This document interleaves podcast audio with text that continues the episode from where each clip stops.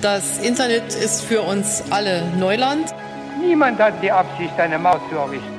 The ladies not for turning. We must therefore act together as a united people. Ich bin ein Berliner. In einer Regierung von Angela Merkel werde ich nie ein. and say simply, very simply, with hope, good morning. Hallo und herzlich willkommen zu Politisiert, dem jungen Politik-Podcast. Wir befinden uns mittlerweile in unserer 20. Folge. Wir nehmen heute auf am 13.06. Und wir, das sind mein Mitpodcaster Leonhard Wolf. Und die bezaubernde Samantha Klug. Und heute haben wir uns wieder mal nur ein Thema vorgenommen, und zwar die Kommunalwahlen. Ähm, es waren ja in mehreren Bundesländern Kommunalwahlen und wir haben vor uns auf die drei zu beschränken, in denen dieses Jahr auch Landtagswahlen stattfinden. Sprich in Brandenburg ähm, oder auf Brandenburg, ähm, Sachsen und Thüringen. Und da werden wir ein bisschen genauer einen Blick drauf werfen, was es da für Ergebnisse gab und was es vielleicht für Landtagswahlen bedeuten kann. Ähm, aber bevor wir das tun, vielleicht erstmal so ein paar sehr allgemeine Worte darüber, wenn wir über Kommunalwahlen sprechen, was wird denn da überhaupt gewählt? Also was können denn Kommunen überhaupt? Warum ist es wichtig? Und ähm, ich glaube, Leo hat dazu auch ein bisschen was mitgebracht. Wir als Berlinerinnen und Berliner oder zumindest äh, ja in, viel in Berlin seiend und Berlin lebende, ähm, wir kennen das ja tatsächlich mit den Kommunen gar nicht so richtig. Bei uns ist das ja alles ein bisschen anders aufgestellt als in den meisten anderen Bundesländern in Deutschland. Deshalb ist das tatsächlich auch für uns ja ganz spannend, hier nochmal einen Blick drauf zu werfen, wie was heißt denn überhaupt Kommunalwahlen, beziehungsweise wie sieht so eine Kommune aus? Ähm, grundsätzlich ist es ja so, dass eine Kommune erstmal eine Verwaltungseinheit ist und die hat ähm, wie quasi die anderen, die meisten anderen Verwaltungseinheiten verschiedene Aufgaben, verschiedene äh, Rechte und ähm, es gelten verschiedene Prinzipien. Ähm, und als erstes ist es so, dass ähm, das Örtlichkeitsprinzip äh, gilt. Das heißt, ähm, es werden lediglich von der von einer Kommune Angelegenheiten geregelt, die äh, tatsächlich vor Ort mit dieser äh, mit der Kommune quasi zu tun haben und die in ihrem Zuständigkeitsbereich liegen. Außerdem ist es so, dass das Ganze unter Gesetzesvorbehalt stattfindet. Das heißt, natürlich muss auch eine Kommune sich im Rahmen der geltenden Gesetze, äh, seien es jetzt Landesgesetze oder Bundesgesetze oder auch Umsetzung von EU-Richtlinien, innerhalb dieser Grenzen belegen, äh, bewegen. Und ähm, sie ist gleichzeitig auch nachrangig nach Landes- und Bundesrecht. Das Ganze nennt sich subsidiäre Allzuständigkeit, äh, die sich aus dem Grundgesetz ableitet, genauso wie überhaupt dieser quasi dieser ganze Aufbau mit Kommunen und so, äh, Kommunen und Gemeinden quasi sich in Artikel 28 äh, Absatz 2 Satz 1 des Grundgesetzes wiederfindet, denn dort heißt es, ich zitiere, den Gemeinden muss das Recht gewährleistet sein, alle Angelegenheiten der örtlichen Gemeinschaft im Rahmen der Gesetze in eigener Verantwortung zu regeln. Genau, und deshalb handelt es sich bei äh, Kommunen quasi auch um Selbstverwaltungen. Und ähm, da gibt es verschiedene Gremien, würde ich sagen, oder verschiedene ähm, Institutionen dann innerhalb solch einer Gemeinde, solch einer Kommune, ähm, wes, die auch das Ganze so schwer machen, wenn man über Kommunalwahlen spricht, weil das tatsächlich äh, teilweise sehr unter, also unterschiedliche Dinge sind, die äh, oder manchmal gleiche Dinge, die unterschiedlich heißen oder verschiedene, also tatsächlich auch mehrere Ebenen gleichzeitig abbildet. Ähm, so gibt es halt beispielsweise Gemeinderäte, die gewählt wurden oder Stadträte oder Kreistage oder Stadtverordnetenversammlungen. Versammlungen. Und auch Bürgermeister beispielsweise zählen auch als äh, Kommunalwahl, wenn die gewählt werden und Bürgermeisterinnen. Genau, das war ja tatsächlich auch äh, mit hier der Fall äh, mhm. jetzt bei den Kommunalwahlen, die äh, ja quasi zeitgleich zur Europawahl stattfinden. Äh, genau, auf den auf eine Bürgermeisterwahl kommen wir ja tatsächlich später auch nochmal zu sprechen. Äh, genau, und diese verschiedenen Gremien dann haben quasi bilden so ein bisschen die Kommune und da gibt es verschiedene Aufgaben, die Kommunen dann zu erledigen haben. Ähm, und zwar gibt es freiwillige Aufgaben und Pflichtaufgaben, beziehungsweise gibt es, nee, es gibt erstmal zwei Arten von Aufgaben. Es gibt die Aufgaben im eigenen Wirkungskreis, ähm, die leiten sich aus dem Grundgesetz ab und da gibt es dann wiederum freiwillige Aufgaben wie so wie Schwimmbäder oder Park- und Grünflächenmanagement. Und es gibt aber auch Pflichtaufgaben, dazu zählt beispielsweise zählen Schulen oder auch der Straßenbau. Und dann gibt es noch eine zweite Art von Aufgaben, und zwar Aufgaben im übertragenen Wirkungskreis. Das sind Aufgaben, die die Bundesländer quasi ähm, übergeben an die Kommunen oder sagen, hier äh, Kommunen, ihr müsst euch darum kümmern. Ähm, und da gibt es dann Pflichtaufgaben nach Weisungen. Dazu zählt sowas wie beispielsweise das Meldewesen. Und es gibt aber auch Auftragsangelegenheiten. Das kann sowas sein wie ähm, hier, man muss in eine eurer Einrichtungen kommen, liebe Kommune, um beispielsweise einen Reisepass zu beantragen. Ähm, und um diese quasi Aufgaben umzusetzen oder um allgemein überhaupt ihre Arbeit leisten zu können, gibt es äh, verschiedene Hoheitsrechte, die sie haben. Das ist zum einen die Gebietshoheit, das heißt, sie dürfen quasi die Hoheitsgewalt in ihrem Gebiet ausüben, das quasi zu, zu der Kommune gehört. Sie haben eine Finanzhoheit, das heißt, sie können selber festlegen, wie sie ihre Finanzen quasi da verwenden. Sie haben eine Organisationshoheit, das ist auch einer der Gründe, weshalb das dann teilweise äh, Kommunen so unterschiedlich ausgestaltet sein können, weil sie quasi selber nochmal ja festlegen können, was für Behörden gibt es in ihrem Bereich oder auch welche, wie gesagt, Gremien ist es, äh, gibt es jetzt Gemeinderäte, Stadträte, Kreistäge oder wie auch immer.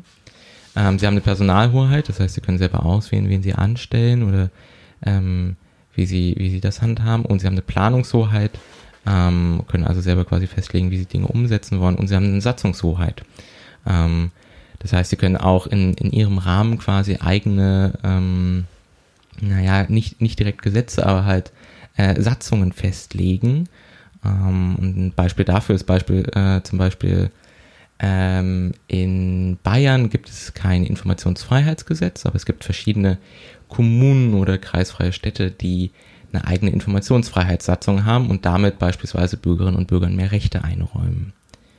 Und ähm, genau, das äh, wie quasi um diese ganzen Aufgaben, äh, die sie, wie gesagt, die sie aus dem Grundgesetz und teilweise aus den Landesverfassungen ableiten äh, und die sie mit diesen Hoheiten umsetzen, ähm, um das überhaupt finanzieren zu können, ist es so, dass es äh, vier große Geldquellen vorrangig gibt. Ähm, äh, zum einen Steuern, das heißt beispielsweise Teile der Mehrwertsteuer gehen an die Kommune.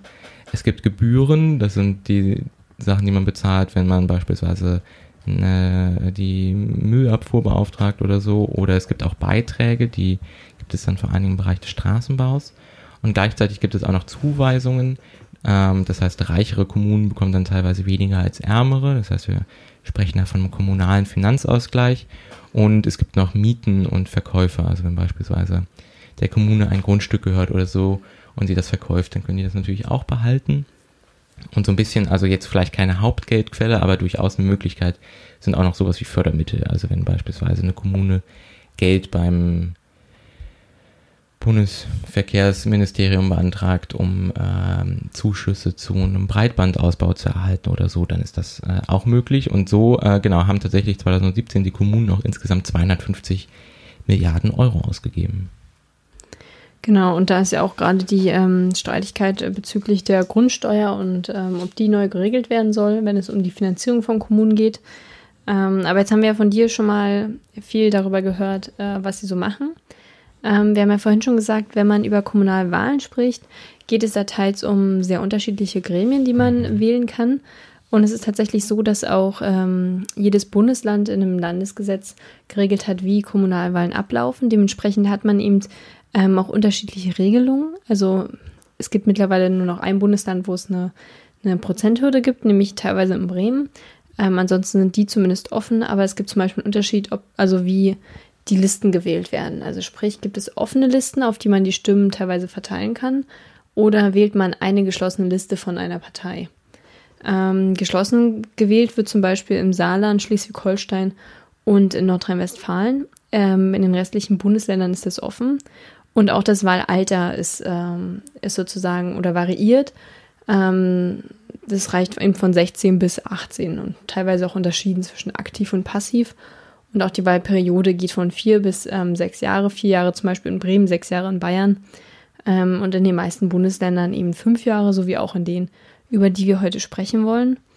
Und ich habe ja gerade auch schon angedeutet, dass ähm, es das Kumulieren und ähm, Panaschieren gibt. Und Leo, du hast ja auch gewählt ähm, mhm. am 26. Mai.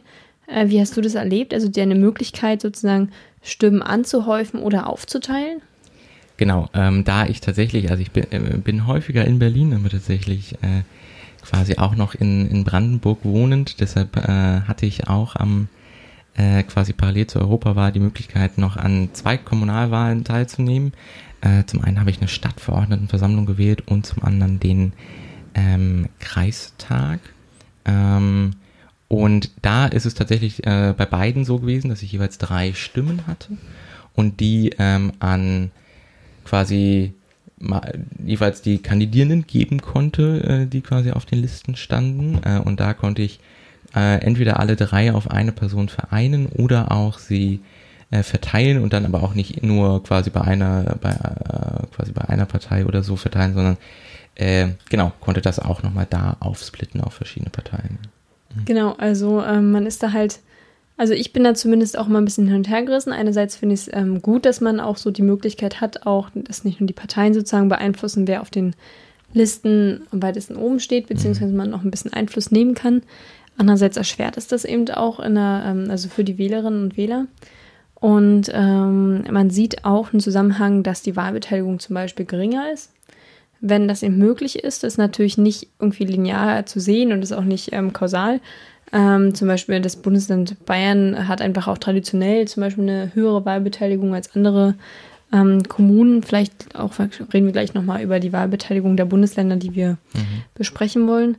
Aber da sieht man eben auch, dass dieses ähm, kompliziertere Wahlrecht eben auch exklusiv ist, also bestimmte Bevölkerungsgruppen dann auch verstärkt eben von der Wahl ausschließt, weil es halt auch wieder verkompliziert. Und ich bin mir auch nicht sicher, wie viele Personen sich denn tatsächlich so weit mit den einzelnen Kandidaten auf der Liste der Parteien auseinandersetzen, um da auch nochmal eine Gewichtung wirklich vorzunehmen und ob es das, ob es den Wähler und die Wählerin nicht viel mehr vor mehr Probleme und Hürden ähm, stellt bei der Wahl. Das könnte ich mir vorstellen, aber. Auf jeden Fall. Also, ähm, genau, als ich mich quasi vorbereitet habe auf ähm, sowohl die Stadtverordnetenversammlungswahl als auch auf die Kreistagswahl, ähm, da ist es beispielsweise so gewesen, dass ich äh, total gut die Wahlprogramme äh, der Parteien für einen äh, Kreistag gefunden habe, aber relativ wenig zu Kandidierenden. Ähm, und bei der Stadtverordnetenversammlung ist es tatsächlich äh, andersherum gewesen. Ich habe da eher Informationen zu den Kandidierenden gefunden, aber weniger so grundsätzliche ähm, Wahlprogramme, was vielleicht tatsächlich ja auch, ähm, also vielleicht jetzt nicht bewusst äh, so ist es äh, gestaltet wurde, aber, aber vielleicht auch schon nochmal so ein bisschen einen Unterschied in der Gewichtung zeigt. Also dass quasi die sehr lokal vor Ort, quasi meine Stadtverordneten, ähm, viel eher da über die Personen geworben wird, ähm, als dann quasi bei einer äh, bei, bei einem Kreistag, der halt dann doch auch irgendwie nochmal in einer anderen Stadt sitzt und ähm, da deshalb, äh, genau, vielleicht die Personen eh gar nicht so nah an mir dran sind und deshalb die Parteien da eher darauf setzen, äh, dass sie halt mehr Menschen äh, quasi erreichen müssen und das nicht unbedingt direkt über die Person tun können und deshalb da ähm, eher die Wahlprogramme äh, zur Verfügung stellen. Ich möchte nicht sagen, dass, äh, keine Ahnung, dass für die äh, Parteien, die zur äh, Stadtverordnetenversammlungswahl äh, quasi aufgestellt waren, dass ähm, da keine Parteiprogramme zu finden waren, aber es war zumindest auf jeden Fall unterschiedlich schwierig, würde ich sagen. Hm, der ist dann wahrscheinlich auch je nach Gremium und nach Wahlrecht, wie stark setzt man eben doch auf personalisierten Wahlkampf und natürlich auch nach Partei, aber ist natürlich auch was anderes jetzt bei einer Bürgermeisterwahl, steht natürlich eher die, ähm, die Person im Vordergrund als jetzt ähm, bei einer Verhältniswahl. Ähm, ja. Wie man es ja hier bei den meisten, also wenn man jetzt Kreistage wählt, dann sind es ja Verhältniswahlen. Ähm, sicherlich auch nochmal anders, wer da sich wie verkauft sozusagen.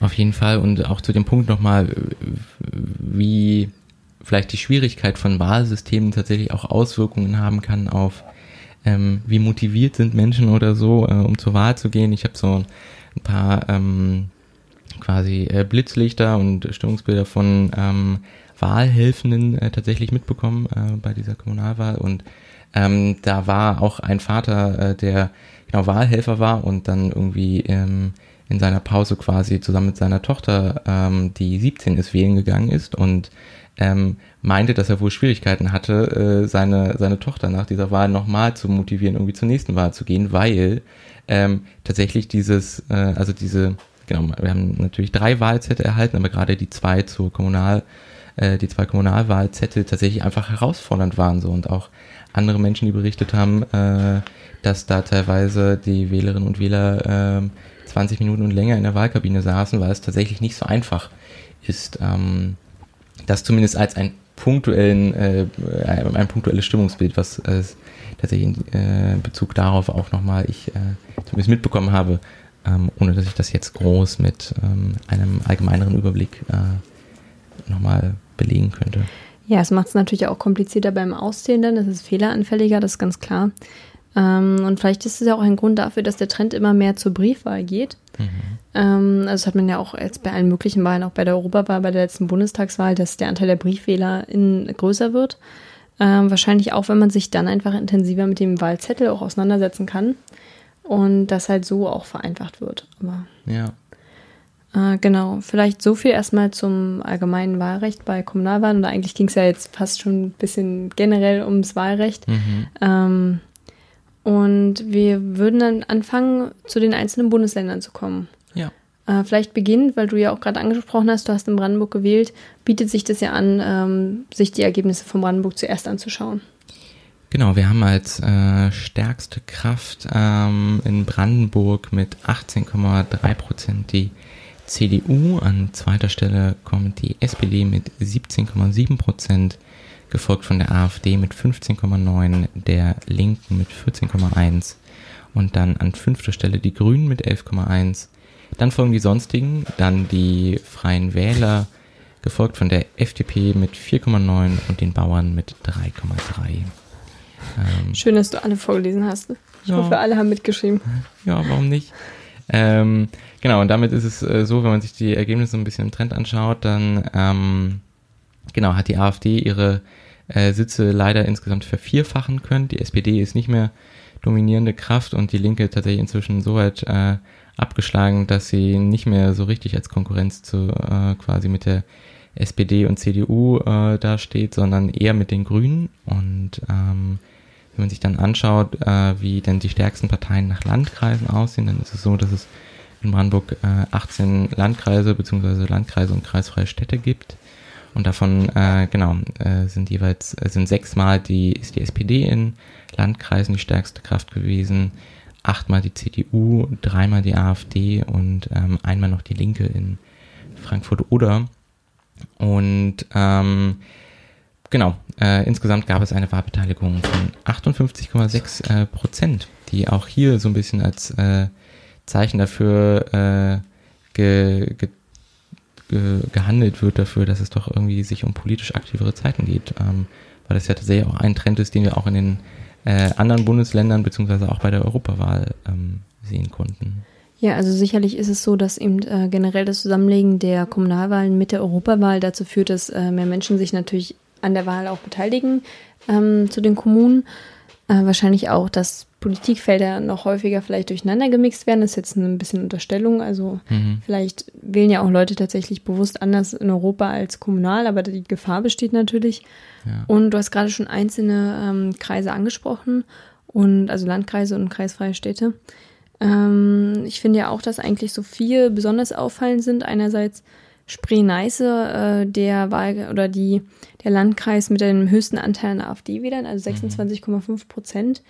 Ähm, sicherlich auch einer, der eher näher am, am, Grenzgebiet ist, eben, weil man da vielleicht auch noch ähm, sein, sei subjektiv mit anderen, ähm, ja, wie soll man das sagen, kriminal, mit einer anderen Form von Kriminalität zu tun hat, was jetzt so Einbrüche angeht, äh, zumindest wird es so immer in, in der guten alten Quelle des Heute-Journals in, in, Erfahrungsberichten verkauft. Ja. Ähm, und dann hat man eben die äh, Städte gegenüber Frankfurt oder Potsdam als, als Städte, wo halt auch viele jüngere Leute noch wohnen, ähm, Studierende, die, ähm, wo man dann erkennen kann, dass eben die Linken und die Grünen da bessere Ergebnisse haben. Also gerade in Potsdam eben die Grünen 18,7 und sonst halt äh, konnten sie im Vergleich zum, zur Europawahl halt nicht so stark zugewinnen in den anderen Kreisen in Brandenburg. Ähm, ist es ja schon herausstechend. Ähm, und vielleicht dann noch äh, Cottbus zu nennen, wo die AfD eben auch wieder sehr stark ist. Also die 22,3 hat, das waren jetzt so die vier, die mir besonders aufgefallen sind. Ja, ähm, genau. Ich habe noch so ein paar Zahlen, die ich tatsächlich ganz spannend finde, weil das äh, Zahlen sind, die wir aus äh, Berliner Perspektive ähm, selten haben oder so. Es gab ähm, 264 Gemeinden, in, dem, in denen ehrenamtliche Bürgermeisterinnen und Bürgermeister gewählt wurden. Ähm, eigentlich hätte es sogar noch sieben weitere geben sollen, aber dort gab es äh, keine Kandidatinnen und Kandidaten.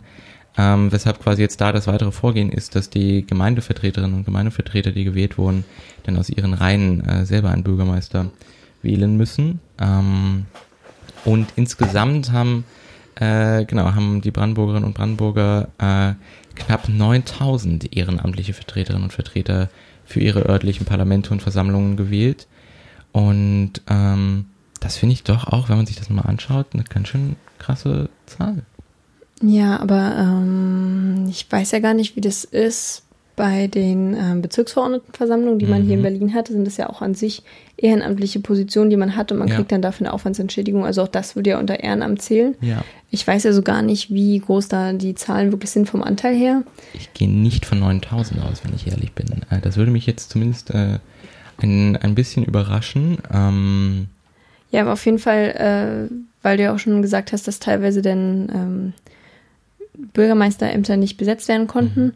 Äh, das zeigt eben auch, dass es eben Landkreise gibt und da lebt man halt in Berlin wirklich in der Blase. mhm. Ähm, ne, also diese, diese Stadt-Land-Differenz, die man auch ähm, jetzt umso stärker, finde ich, auch in den Wahlergebnissen sieht, ähm, dass es wirklich Gebiete gibt, wo die Leute sich halt alleingelassen fühlen von etablierten Parteien, die halt vor Ort einfach auch äh, keine, keine Parteimitglieder haben, die für sie da Wahlkampf machen.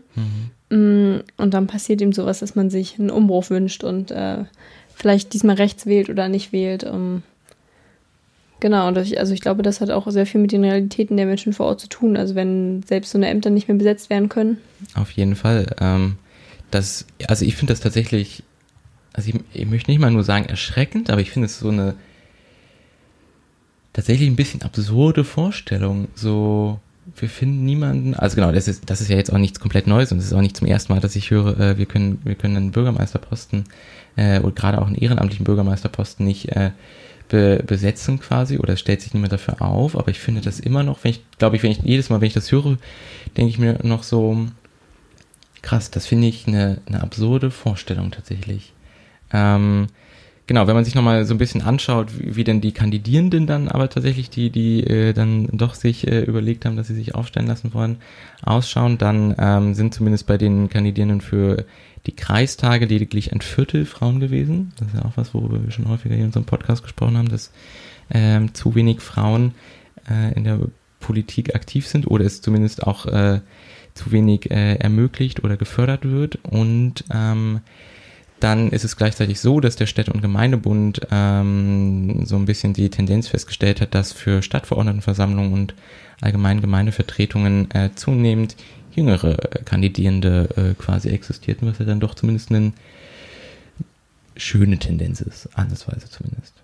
Ähm, das stimmt natürlich, dass es erfreulich ist. Die Frage ist dann halt auch mal, wo werden diese Personen auf der Liste positioniert? Also Ja. ist natürlich ähm, schön, wenn Menschen, die ein bisschen also jünger sind oder auch äh, Personen mit Migrationshintergrund, ähm, dass die eben genauso und häufiger als es im Moment der Fall noch ist, ähm, auf Listen aufgestellt werden, aber dann hoffentlich auch so weit vorne, dass sie eben auch eine realistische, äh, realistische Chance haben, ähm, einzuziehen tatsächlich. Ähm, es ist aber natürlich schwer, so ein, also ein teils Ehrenamt ähm, neben einen anderen Job, das eben miteinander zu vereinbaren, gerade da mit Familienleben, ähm, was halt auch immer ein Problem ist, warum man dann für fünf Jahre sich eben binden soll an einen Ort, an eine Situation und damit Familie, das ist halt auch immer, äh, glaube ich, schwierig vereinbar. Ja. Es geht natürlich, aber auch ein, ein Grund, warum das eben strukturell unattraktiv ist für jüngere Leute oder eben ähm, ja auch hauptsächlich Frauen im Familienleben, da ja doch immer noch mal in so einer Partnerschaft eine, Mhm. in vielen Fällen ja doch äh, ein starkes Ungleichgewicht gilt und das wirkt sich natürlich auch darauf auf, wie sehr man so eine Belastung noch nebenbei machen kann. Total, auf jeden Fall. Also, ähm, genau, das ist, äh, ich, ich glaube tatsächlich aber auch ein, ein, ein, äh, also ich würde das tatsächlich auch als ein unfassbar wichtiges Problem. Also ich glaube, ähm, so, okay, dann, oh, da gehen wir jetzt auch schon stark in die Interpretation hinein, aber ich glaube, äh, so dieses, ähm, also dass Menschen unter Umständen das Gefühl haben, dass, äh, dass sich die Politik auch bei ihnen vor Ort von ihnen vielleicht äh, etwas entfremdet oder so. Das hat natürlich auch mit fehlender Repräsentanz zu tun und ähm, genau, da geht es natürlich um jüngere Menschen, aber da geht es auch um Frauen und da geht es auch um Minderheiten und ähm, genau, ich glaube, um das ähm, etwas äh, äh, plakativ äh, abzukürzen, einfach äh, weniger weiße Männer äh, in äh, auch den Gemeindevertretungen. Weniger alte weiße Männer. Ja. Ähm, ja, natürlich. Und es geht, es geht auch um eine soziale Durchmischung, dass eben nicht alles äh, AkademikerInnen sind. Und also da könnte man jetzt viele aufzählen, aber es macht ja auch tatsächlich einen Unterschied, nicht nur in der Wahrnehmung ähm, von, von außen, also in diesem subjektiven Gefühl des Vertretenseins, ähm, Vertretenseins, sondern eben auch in den Themen, die dann äh, angesprochen werden. Und das macht es auf jeden Fall. Insofern äh, kann man hoffen, dass da ähm, sich die Parteien das auch zu Herzen nehmen und dann, und wenn nicht, dann vielleicht zumindest diese offenen Listen helfen, dass Personen das bei der Wahl machen, dass wenn sie sagen, okay, ich habe vielleicht nicht viel über die Person gefunden, aber ich stimme dem Parteiprogramm überein und möchte jetzt äh, dieser Partei meine drei Stimmen geben. Ich weiß nicht, wie ich sie aufteilen soll taktisch am besten und habe nicht viel zu den Personen gefunden, aber ich vertraue der Partei, dass sie Leute aufstellt, die fähig sind. Ja. Und dann nehme ich halt vielleicht doch die äh, jüngere Frau ähm, statt des alten weißen Mannes. Aber das ist jetzt natürlich, äh, ihr merkt, absichtlich provokativ formuliert. Auf jeden Fall, ja. Hat man gemerkt, leicht. Ich, ich glaube schon, ich glaube schon. Wir haben ja äh, schlaue Zuhörerinnen und Zuhörer. Ähm, wir wagen uns gerade schon so ein bisschen äh, von, wir entfernen uns quasi gerade schon ein bisschen von Brandenburg, wollen wir vielleicht ähm, auf ein weiteres Bundesland äh, den Blick werfen? Genau, dann kommen wir jetzt zu Sachsen, wo halt auch Wahlen waren gleichzeitig mit der Europawahl, also am 26.05. Und dort wurden ähm, einerseits Vertretungen gewählt für die Kreistage, die Stadträte, die Gemeinderäte und Ortschaftsräte. Ähm, vereinzelt gab es dann auch BürgermeisterInnenwahlen. Äh, da kommen wir nachher nochmal auf einen ähm, speziellen Fall zu sprechen, der jetzt am Sonntag wieder aktuell wird, beziehungsweise wo es dann in die nächste Runde geht. Ähm, und die Ergebnisse der Kommunalwahl muss man sagen, dass ähm, die großen Verlierer eigentlich oder der große Verlierer ist die CDU, die hat ähm, um fast 11 Prozentpunkte verloren, bleibt aber trotzdem stärkste Kraft mit 25,3 Prozent. Dahinter dann die AfD schon mit nur 4 Prozent weniger, hat also stark zugelegt, weil ja auch die letzte Kommunalwahl ähm, 2014 stattfand. Das heißt, es war noch vor dem großen Boom der AfD oder Boom, wenn man das so nennen kann überhaupt, aber vor dem ähm, starken ähm, Anwachsen und hat dementsprechend auch 15,6 Prozent im Vergleich zu 2014 hinzugewonnen. Hm, ist jetzt also unglaublich stark vertreten. Die Linke ähm, hat auch ordentlich verloren, hat jetzt noch 13,6 Prozent. Ähm, dann gibt es äh, die Grünen mit 10,2 Prozent, also deutlich unter dem Bundestrend sozusagen, beziehungsweise den Ergebnissen in, ähm, bei der Europawahl beispielsweise, um es jetzt so zu verknüpfen, auch wenn man das natürlich eigentlich nicht machen kann von den Politikfeldern her. Aber wie gesagt, es wird ja auch häufig von Personen gemacht. Ähm, die SPD einstellig mit 9,1 Prozent, die FDP mit 6,1 Prozent und ähm, die Wählervereinigung, um sie hier nochmal gesondert zu nennen, ähm, also die verschiedenen Wählervereinigungen vor Ort hatten 11,7 Prozent, konnten sich somit halt auch ein bisschen verbessern im Vergleich zu den, ähm, zu den letzten Wahlen 2014. Insgesamt muss man sagen, es gab eine hohe Wahlbeteiligung, wie auch bei anderen Kommunalwahlen, ähm, beziehungsweise vergleichsweise hoch von 62,6 Prozent. Das sind 13,5 Prozent mehr als davor das Jahr. Ich denke eben auch zusammenhängt dadurch, dass ähm, einfach sehr viele Leute für die Wahl mobilisiert worden sind, weil man ja auch die Europawahl als eine solch polarisierte Wahl dargestellt hat, ähm, Pro, Pro Europa oder gegen Europa. Also möchte man sich mehr zum Nationalen, mehr zum Proeuropäischen bekennen. Darum, ähm, also meine Theorie, warum es diese sehr hohe Wahlbeteiligung gab. Und das zieht dann natürlich auch Leute, die dann auch gleich ähm, kommunal wählen gehen und nicht nur Europa. Und dementsprechend äh, profitiert das natürlich voneinander. Ähm, ich habe schon gesagt, die CDU als großer Wahlverlierer eigentlich in Sachsen, ähm, die jetzt ist aber trotzdem so versucht zu verkaufen als, naja, wir sind ja noch stärkste Kraft, also ist alles gut. Wenn man sich nun aber die einzelnen Landkreise anguckt, dann sieht es auch nochmal ganz anders aus, denn ähm, in zwei Wahlkreisen ist die CDU, also in zwei Landkreisen, ist die CDU nicht die stärkste Kraft, nämlich in Bautzen und in Görlitz. Da ähm, hat die AfD die ja, oder die, ähm, die Führung übernehmen können mit äh, gut 29 Prozent ähm, jeweils. Und ähm, in, den, in den kreisfreien Städten ähm, hat die CDU zwar Chemnitz verteidigen können, aber in Dresden und Leipzig, muss man sagen, wird auch komplett anders gewählt als im Rest von Sachsen. denn dort äh, waren zum Beispiel die Grünen jeweils sehr stark mit gut 20 Prozent, in Dresden auch stärkste Partei damit. Ähm, und auch die Linke war da deutlich besser, gerade in Leipzig.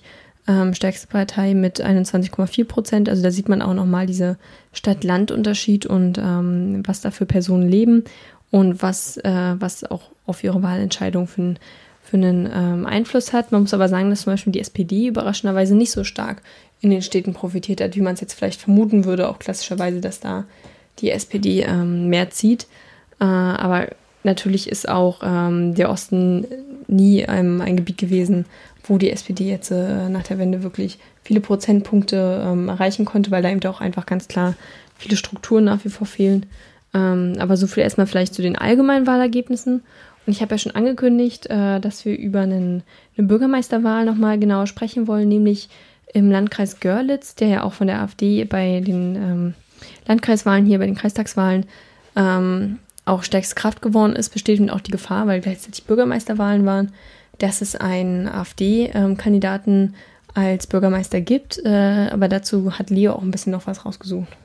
Genau, Görlitz, ähm, die tatsächlich ja östlichste Stadt Deutschlands, ähm, hatte, wie gesagt, Oberbürgermeisterwahl und es ist tatsächlich so, dass äh, nach dem ersten. Also das interessiert mich jetzt. Wird es wirklich in der Presse so aufgemacht, die östlichste Stadt Deutschlands? Ähm, nein, ich habe gerade nur einen äh, Ausschnitt aus. Äh, nee, das war so eine Infobox bei heute.de, die ich gerade offen hatte und deshalb war das noch der präsenteste Fakt, den, den, mir, äh, den okay. ich gerade zu Görlitz im Kopf hatte. Und deshalb, dann ist okay, ich wollte nur, äh, weil das ist ja auch ein gewisses Framing dann, aber. Nee, genau, das war das jetzt tatsächlich okay. eins, das ähm, vorrangig damit äh, zu tun hatte, dass ich mir nichts anderes äh, groß äh, zu Görlitz gemerkt habe, außer dass es städtebaulich äh, einige Schmankerl zu bieten hat. Aber gut, darum soll es jetzt nicht gehen, über unsere Kenntnisse über äh, Görlitz, sondern es geht um die Wahl des Oberbürgermeisters, die, wie gesagt, am 26. Mai auch ihren ersten Durchgang hatte. Und mit 36,4 Prozent hat der AfD-Kandidat Wippel die meisten Stimmen tatsächlich bekommen. Platz zwei ist der CDU-Kandidat Octavia mit 30,3 Prozent gewesen. Und damit ähm, ist es so, dass jetzt tatsächlich nochmal eine Stichwahl stattfinden äh, wird. Und zwar tatsächlich auch in wenigen Tagen. Wir nehmen ja heute am 13.06. auf und äh, am Sonntag, dem 16.06., äh, findet quasi der zweite Durchgang statt, die Stichwahl zwischen diesen beiden Kandidierenden und äh, dort reicht dann tatsächlich auch die einfache Mehrheit, um äh, Oberbürgermeister zu werden. Und ähm, da jetzt sowohl quasi die, die Kandidierenden der Grünen als auch der Linken äh, quasi nicht mehr zur Auswahl stehen, ist es so, dass beide ähm, Parteien und auch die SPD äh, quasi, also alle demokratischen Parteien, äh, sich äh, quasi Wahlwerbung für den äh, CDU-Kandidaten machen. Und das ist auch tatsächlich so ein bisschen der Grund, weshalb äh, es jetzt nicht, auch wenn im ersten Durchgang der AfD-Kandidat die meisten Stimmen hatte, weshalb es auch noch nicht hundertprozentig ähm, sicher ist, ob jetzt, äh, dass es tatsächlich einen AfD-Bürgermeister geben wird, erstmalig in einer ähm, Stadt in äh, Deutschland. Ähm, aber genau, äh, es ist trotzdem natürlich ein verheerendes Zeichen, gerade auch mit Hinblick auf die Landtagswahlen sind ja all diese starken Ergebnisse der AfD ein, äh, ein, ein äh, äh, besorgniserregend. Ähm, genau, aber gerade hier haben wir quasi mit diesem Vorfall tatsächlich eine der ähm, ersten größeren äh, Posten, die die AfD sonst äh, damit hätte holen können. Ähm, genau, wie es tatsächlich ausgehen wird, werden wir, wie gesagt, äh, dann wahrscheinlich am 16. Äh, oder am 17.06. Äh, in den Nachrichten sehen können. Ja, es ist ja auch schon alleine sehr bezeichnend, dass man überhaupt eine Situation hat, in der sich die übrigen Parteien zusammenschließen müssen, um einen Kandidaten zu unterstützen. Ja. Das sicherlich auch teils zähneknirschend äh, nur tun, ähm, um sich eben gegen die AfD durchzusetzen. Also ich meine, ähm, die Lösung kann ja nicht sein, dann zu sagen, okay, wir als, als ähm, Parteien, die ihr, ähm, ihre Programmatik vergessen eben und nur eine Person unterstützen, Hauptsache nicht die AfD.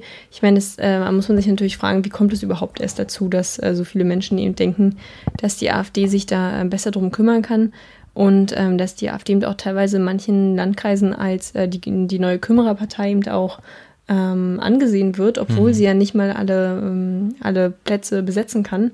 Also in Sachsen-Anhalt wurde das ja auch äh, sehr prominent ähm, nach außen kommuniziert, dass sie eben nicht alle, alle Mandate, die sie errungen haben, eigentlich besetzen können mit Leuten und trotzdem werden sie so wahrgenommen, was ja ein totaler Widerspruch an sich ist. Ähm, aber da sollte man sich eben fragen und nicht einfach sagen, ja gut, Unheil abgewendet, weil, also wissen wir mhm. ja noch nicht, aber gegebenenfalls Unheil abgewendet, weil wir uns alle gegen sie gestellt haben, aber wie konnte es überhaupt erst dazu kommen? Äh, damit hast du natürlich vollkommen recht. Du sprichst tatsächlich aber auch einen äh, anderen spannenden Punkt an, der jetzt quasi im Nachhinein nach der Kommunalwahl in Sachsen äh, auch noch relevant ist. Und zwar kann die AfD 20 Prozent der tatsächlich von ihnen gewonnenen äh, Sitze in Kreistagen und äh, Städte- und Gemeinderäten ähm, nicht besetzen, weil sie tatsächlich zu wenig ähm, quasi Kandidierende auf der Liste hatten ähm, für die Stimmen, die sie erreicht haben, für die Zahlen, die sie erreicht haben. Ähm, was dann tatsächlich auch dazu führt, dass beispielsweise in ähm, der Stadt Heidenau äh, die AfD mit 29,5 Prozent die stärkste Kraft äh, war und äh, theoretisch damit sieben Stadträte stellen könnte, es aber tatsächlich nur fünf Kandidierende gab äh, von, von der AfD und deshalb die äh, Mehrheit jetzt doch an die äh, CDU äh, quasi geht. Ähm, aber warte, sie dürfen ja nicht nachbesetzen?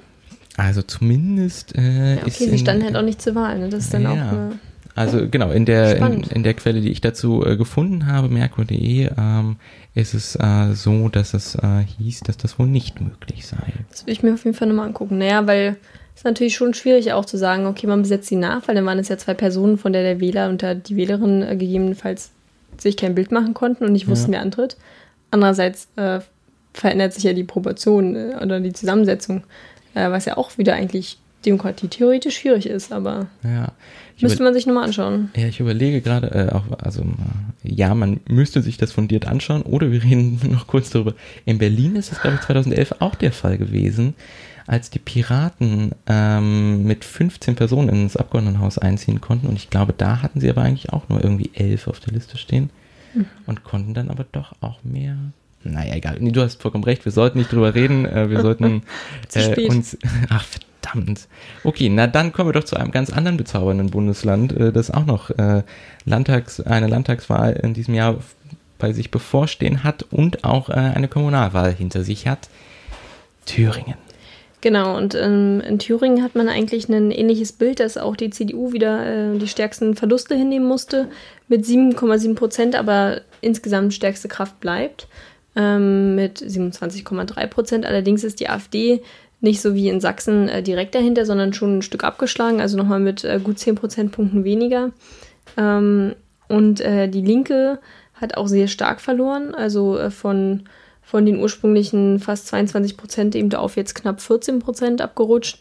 Ähm, muss ich da also genauso fragen, ähm, warum man es nicht geschafft hat, ähm, Hoffnungen einzulösen, die ja auch äh, gesetzt worden sind.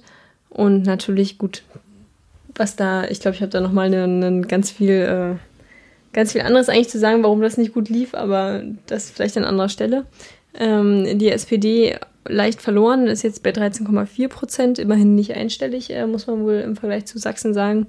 Ähm, die Grünen konnten ein bisschen zugewinnen auf 7,5 Prozent, FDP 4,8 Prozent. Die FDP, der ist auch wirklich äh, bei Kommunalwahlen, das, also viel mehr als, als 5 bis 7 Prozent ist da auch wirklich nicht drin, glaube ich, vom Wählerpotenzial. Oder nimmst du es anders wahr? Also ich finde, das ist immer so eine Partei, auch wenn man jetzt in der Berichterstattung bei Kommunalwahlen ähm, von ihnen hört, dass sie eigentlich nicht wirklich präsent sind. Also niemand spricht über die FDP, wenn es um Kommunalwahlen geht. Ja, also äh, ich finde, da könnte man jetzt auch allgemein anführen, dass insgesamt die ähm, Berichterstattung sehr gering war. Ja, genau, absolut. die Berichterstattung überhaupt über die Kommunalwahl im Gegensatz zur Europawahl äh, natürlich äh, verheerend wenig war und wir uns hier in Vorbereitung auf die Sendung ja auch tatsächlich äh, diverse Quellen aneignen mussten. Ähm, aber du hast recht, äh, gefühlt spricht man über die FDP nochmal besonders wenig. Ähm, aber ich könnte, wäre mir jetzt auch nicht, also ich. Äh, ja gut, aber eigentlich spricht man ja sowieso nur über die ähm, Grünen und die AfD bei den Wahlen insofern äh, und vielleicht die SPD, äh, weil es einfach so schockierend ist, wie gering es ist, aber ähm, das stimmt. Nee, und äh, vielleicht noch zu, zu ähm, Sonstige hat man eben auch einen sehr großen Anteil von 15,4 Prozent, was eben auch wieder Grund ist, dass darunter eben auch fallen ähm, zum Beispiel Wählervereinigungen, mhm. ähm, genau, und andere kleinere Parteien. Die Wahlbeteiligung wie auch bei den, allen anderen Kommunalwahlen, ist ihm gestiegen, ist jetzt bei ähm, 60,2 Prozent, also auch um fast 9 Prozent gewachsen.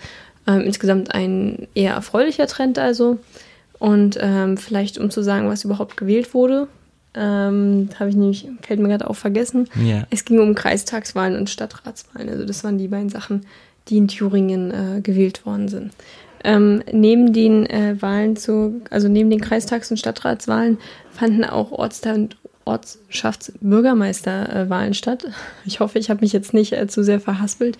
Ähm, und dabei gab es insgesamt 772 Ortsteil- bzw. Ortschaftsbürgermeister, ähm, also konnten gewählt werden.